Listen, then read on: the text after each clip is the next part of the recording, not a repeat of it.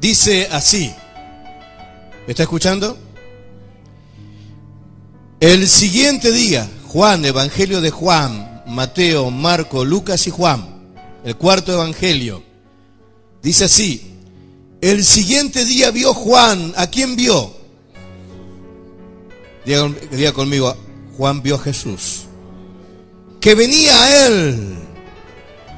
Decirle que está lado, Jesús viene hacia ti. Decirle que está atrás, Jesús viene hacia ti. Y dijo, a ver, diga bien fuerte conmigo, he aquí, diga conmigo, está aquí el Cordero de Dios que quita el pecado del mundo. Vamos a leerlo de vuelta. Amén. El siguiente día vio Juan a Jesús que venía a él. Diga conmigo, Jesús viene hacia mí. Diga conmigo, Cristo viene hacia mí. Y dijo, Juan, ¿no? Juan, o el Espíritu Santo, he aquí el Cordero de Dios que quita el pecado del mundo. Cierre sus ojos. Padre, te damos gracias en esta noche por tu pueblo. Gracias por cada testimonio. Gracias por lo que hiciste, por lo que haces, por lo que harás. Gracias, Cordero de Dios, por estar en esta noche con nosotros, porque tú sigues siendo el Cordero.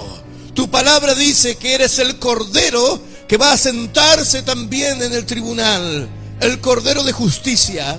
Pero Juan estaba viendo algo que nosotros no podemos ver con los ojos carnales, sino que lo podemos ver espiritualmente. Juan pudo ver en la vida de Cristo el cordero que quita el pecado, el cordero que quita el pecado, el efecto del pecado, la consecuencia del pecado. El pecado enferma, el pecado hiere, el pecado destruye nuestra comunión con Dios, el pecado arruina nuestra fe, pero está el cordero de Dios que solo Él puede quitar y lo quitó por medio de la cruz. Que en esta noche podamos ver cada uno de los que estamos aquí que el Cordero de Dios puede quitar de nuestra vida toda culpa, toda enfermedad, toda sentencia y toda obra del diablo es cortada por la sangre del Cordero de Dios. ¿Cuánto dicen amén? ¿Lo cree? Entonces me siento. Durante años, durante décadas, durante siglos, se había derramado sangre por causa del pecado del hombre. Miles y miles de litros se había derramado sangre matando dos corderos mm, anuales en el día de la expiación, en la expiación, en el día, perdón, del perdón, dos corderos uno, el sumo sacerdote le ponía la mano, ¿no? Y lo despedía vivo, lo soltaban del desierto echándole la carga, y otro, otro era sacrificado, amén, por el pecado del hombre. Pero no podía quitar ni siquiera el pecado, ni tampoco la consecuencia del pecado. Durante años la humanidad estuvo atrapada lastimada, herida, como dice Isaías capítulo 1, del versículo en adelante que puedes leerlo, estaba con llagas, lastimado el hombre de pie a cabeza por llagas espirituales, llagas de enfermedad. Pero Juan, Juan el apóstol, Juan el primo de Cristo, Juan el que fue Zacarías Elizabeth en un milagro de nacimiento, de concepción, en un milagro fue concebido, porque sus padres eran estériles y ancianos. Juan pudo ver lo que hasta ahí nadie pudo, pudo ver en la vida de Cristo. Ninguna religión jamás, ninguna religión ni ninguna filosofía jamás pudo hacer lo que Cristo hizo en la cruz por nosotros. Juan cuando lo vio a Jesús, cumplido los 30 años, Juan que lo conocía íntimamente a su primo, cuando lo vio a Cristo, no vio a un hombre. Cuando lo vio a venir a Jesús, no vio a un hombre. Vio un cumplimiento de la palabra. Vio la liberación, la redención. Vio a Cristo, dijo, he aquí el Cordero de Dios que quita el pecado del hombre. Aleluya, el Cordero de Dios que quita el pecado, la culpa, la consecuencia, la enfermedad, la tristeza, el dolor, el Cordero de Dios. Cuando uno va a los hospitales, cuando uno ora por los enfermos, cuando uno ve personas heridas, lastimadas, cuando uno ve cuando están llagadas, me acuerdo siempre lo que dice Juan. Amén. Y veo en esas personas, le digo, Cordero de Dios, quítale el pecado, quítale la enfermedad. El pecado es el que causa, el pecado no tiene brazo, pero atrapa. El pecado no tiene pierna, pero persigue. El pecado no tiene tentáculo, pero parece un pulpo que te puede atrapar y destruir. Y también te puede enfermar, alejarte de Dios. Pero gracias a Cristo, gracias a su derramamiento de sangre, gracias, acuérdese, siempre había que matar un animal para cubrir. Dice Génesis en el capítulo 3 que cuando Adán y Eva, Adán y Eva pecaron, se tuvo que matar un animal para cubrir su desnudez. ¿Quién nos quitaba la culpa? ¿Quién podía sanar nuestra conciencia? Porque no podíamos dormir. Estábamos atrapados en el tentáculo del pasado, en las heridas, las amarguras, en el dolor, en la pérdida de los seres queridos. Nos torturaban. Nuestros pecados nos perseguían, nos dañaban. No teníamos una vida más que oscura y gris. Estábamos en un valle de sombra de muerte. Pero un día, históricamente, como en el día de Juan, pudimos decir, he aquí el Cordero de Dios que quita el pecado de mi vida. ¿Cuándo dicen amén? Jesús. Durante años y años hubo sacrificio, pero jamás exhibición de pecado. No podía hacer nada la religión. No podía hacer nada el liderazgo. No podía hacer nada. Nunca había hecho nada la filosofía. Hasta que un día una persona, una persona, la persona más maravillosa que pisó este suelo, la persona más preciosa, el precioso, el rico, el dulce Jesús, fue a morir por ti y por mí. ¿Para qué murió Jesús en la cruz? ¿Para qué? Para ser de cordero. Acuérdate, un cordero, el sumo sacerdote le ponía la mano derecha y lo, lo dejaba libre. Amén, para alejar la culpa. Y el otro moría. ¿Cuántas veces tenemos culpa en nuestra vida? Culpa que el Señor no quiere que cargues. La culpa nos enferma. La culpa nos lastima, nos daña. El pecado es el que nos enferma físicamente y espiritualmente. Por eso Juan dijo, amén, aquel que dio la vida por el Cordero. ¿Se acuerda que Juan murió, amén, siendo él matado, asesinado, mandado a asesinar por Herodes? Por el baile, ¿se acuerda de Salomé? Le, cortaron la cabeza. Pero él antes de morir pudo ver que el Cordero de Dios iba a quitar el pecado suyo y el mío. Dale fuerte aplauso a Jesús. ¿Cuánto dicen amén? ¿Cuánto dicen gloria a Dios? El pueblo de Israel, hermanos queridos, estaba, estaba familiarizado con los corderos para los sacrificios en Pascua. Cada familia tenía que llevar un cordero durante meses o una vez al año. Llevaban y cargaban un cordero. ¿Para qué? Para que fuera limpiada el pecado del padre de familia y la familia. Pero no hacía nada, solamente era un rito, no acontecía nada. Las personas seguían enfermas, las personas seguían lastimadas, las personas seguían agotadas, cansadas y cada vez más lejos de Dios. Hasta que vino el Cordero, hasta que vino Cristo y Él se entregó a sí mismo por usted y por mí. Él, dice Isaías 53, que por sus llagas nosotros fuimos curados.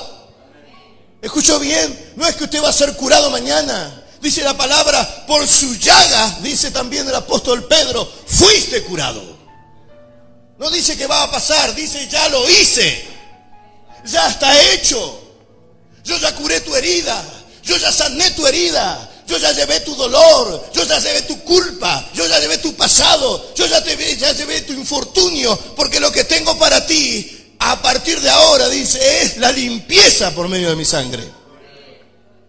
Y cuando somos quitados la culpa, podemos decir, hermanos queridos, lo que dijo en el Salmo 32 David, bienaventurado, aquel cuyas transgresiones fueron perdonadas. Amén y aquel que su delito fue quitado, cuando dicen amén. Y David había mandado asesinar a un hombre inocente y se había quedado con una mujer ajena. Pero él decía, su conciencia, amén, la conciencia que es la voz interior de Dios en nuestra vida, cada día lo torturaba, lo condenaba. El diablo venía y le decía, eres un asesino, tus manos están manchadas de sangre, te vas a ir al infierno por eso. Pero el Señor lo perdonó. Cuando dicen amén. La sangre, amén, representada en el sacrificio, en el altar por el sacerdote. Amén, que representa la muerte de Cristo en la cruz. Lo limpió y él pudo encontrar paz a su conciencia y pudo decir, bienaventurado aquel cuyo pecado ha sido perdonado. Amén, cuyas transgresiones fueron borradas porque Él quitó mi culpa. ¿Cuánto dicen amén? La culpa, hermanos queridos, que lleva al hombre, a la mujer, al borde de la locura y algunos hasta quitarse la vida. El Señor la quita. Amén. ¿Por medio de qué? De la sangre del Cordero. Dale un fuerte aplauso al Señor. ¿Cuánto dicen amén? Diga conmigo, he aquí el Cordero de Dios Diga conmigo, fue dado a los hombres para quitar el pecado. Solo el Cordero de Dios puede hacerlo. ¿Cuánto dicen amén? Los primeros nunca pudieron hacer nada. Se derramaron miles y miles y miles y miles de litros, pero nunca pudieron hacer nada. La religión no pudo hacer nada. Nuestros deseos no pudieron hacer nada. Nuestro orgullo no pudo hacer nada. Nuestros placeres no pudieron hacer nada. El dinero no pudieron hacer nada. Las medicinas no hicieron nada. Nuestra religión no hizo nada. Solo el único que pudo hacerlo es el Cordero de Dios. Amén. Porque fue derramado por usted y por mí. Cuando uno ha orado por tantas personas enfermas. Amén. Enfermedades terminales hemos podido ver el milagro del perdón y la sanidad del Cordero de Dios. ¿Cuándo dicen amén? Porque dice que Él fue herido por nuestras rebeliones. El castigo de nuestra falta de paz fue sobre Él. Amén. Escucha bien, Él fue herido por nuestras rebeliones. El castigo de nuestra falta de paz fue sobre Él. Pero dice, por sus llagas fuiste curado. ¿Cuánto dicen amén? Escucha bien. El eterno presente, el eterno Dios, el eterno Dios que está es el mismo de ayer, el de hoy y el de mañana. El que no tiene para que puedan tener pasado ni futuro, porque es el eterno presente. El gran yo soy dice, fuiste curado. Para que pueda entender, como decía un predicador, tu destino es historia en la mano de Dios. El Señor te está diciendo, ya fuiste curado. Ya fue quitada tu culpa. Fue quitada tu amargura, tu tristeza, tu rebelión, tu impedimento, tus obstáculos, tus excusas. Porque dice la Escritura, he aquí el Cordero de Dios que quita el pecado. El pecado que me aleja de Dios. El pecado que me aleja del plan de Dios Pecar quiere decir errar a blanco, los obstáculos. Amén. La tristeza, la falta de perdón, la falta de unión, la falta de amor. Amén. Entre las familias. Solo el Cordero de Dios puede quitarlo. ¿Cuánto dicen amén? Dice la Escritura, póngase de pie, amada iglesia. Van a ser menos cuarto, diez menos cuarto. y tenemos unos minutos para ministrar. Cierre sus ojos, por favor. Dice, el siguiente día vio Juan a Jesús que venía a él y dijo, he aquí el Cordero de Dios que quita el pecado del mundo. Amén. Cuando todos los judíos traían cordero traído para sacrificio personal, estos corderos fueron traídos por hombres. Los hombres traían los corderos, pero los hombres no podían solucionar los problemas de, de los hombres hasta que Dios envió su cordero. El cordero perfecto. El cordero que habitó entre nosotros. Amén, no eran dos, era uno solo. El cordero de Dios donde se puso el pasado del hombre tu pecado, mi pecado, y fue llevado a la cruz. Juan dicen amén?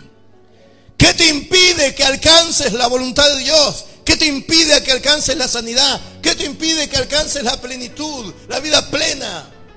¿Qué te impide? El Cordero de Dios lo quita todo. ¿Cuándo dicen amén? ¿Escucho bien? Amén. Él lo quita todo. Ayer hablaba con una joven, hermano, cierra los ojos, por favor, que la encontré en la vereda de la puerta de mi casa. Y cuando la veo, apenas la ve, me ve, empieza a llorar.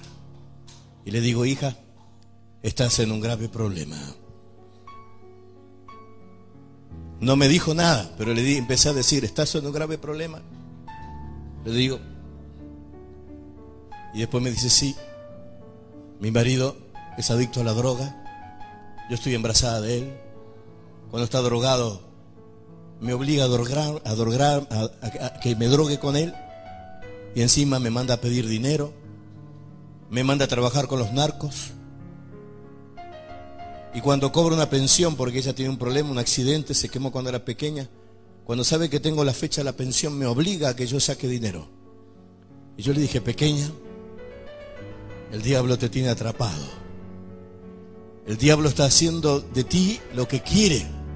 Pero si tú tomas una decisión, si en esta tarde puedes tomar una decisión y mañana empezás a salir, venir a la iglesia, vas a quedar libre de todo.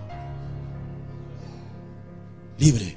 300 pesos le dan por semana a los narcos para que ella haga espía a la policía. ¿Quién va a sospechar de una mujer embarazada? Amén. Con una una herida terrible en el rostro. Pero lamentablemente le dije, hija, estás atada a la miseria. Amén. Y empezaba a llorar. Tan bajo caíste. Tan bajo caíste.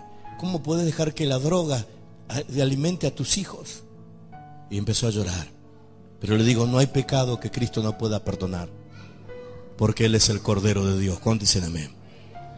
Amén. Yo sé, ore por ella. Amén. Porque va a salir va a salir adelante. Tenga la plena seguridad. Amén. Amén. Por Nati. Ponga la mano en su corazón. En esa noche. Cuando Juan lo vio, vio algo diferente a los hombres vio diferente a lo que los hombres podían ver. Todos los demás veían a un, hijo de carpintero, a un carpintero, a un hombre común y no era diferente a los demás, al hijo del hombre. Él veía a un hombre sencillo, pero cuando vio Juan, lo vio con revelación, lo vio con discernimiento, vio un cordero que caminaba hacia él y dijo, he aquí, he aquí, el cordero de Dios que quita el pecado del hombre. Él solo puede quitar el dolor, la enfermedad, la tristeza, la atadura. Él solo puede quitar lo que te está estorbando en el medio. Él solo puede quitar la amargura, la tristeza, las ataduras, las ligaduras. Él solo puede quitar el pasado. Él solo. En Soa. Su sangre, su sangre sigue, sigue limpiando nuestras vidas. Cierra tus ojos, por favor, amén. Algo precioso va a ser el Señor. Amén.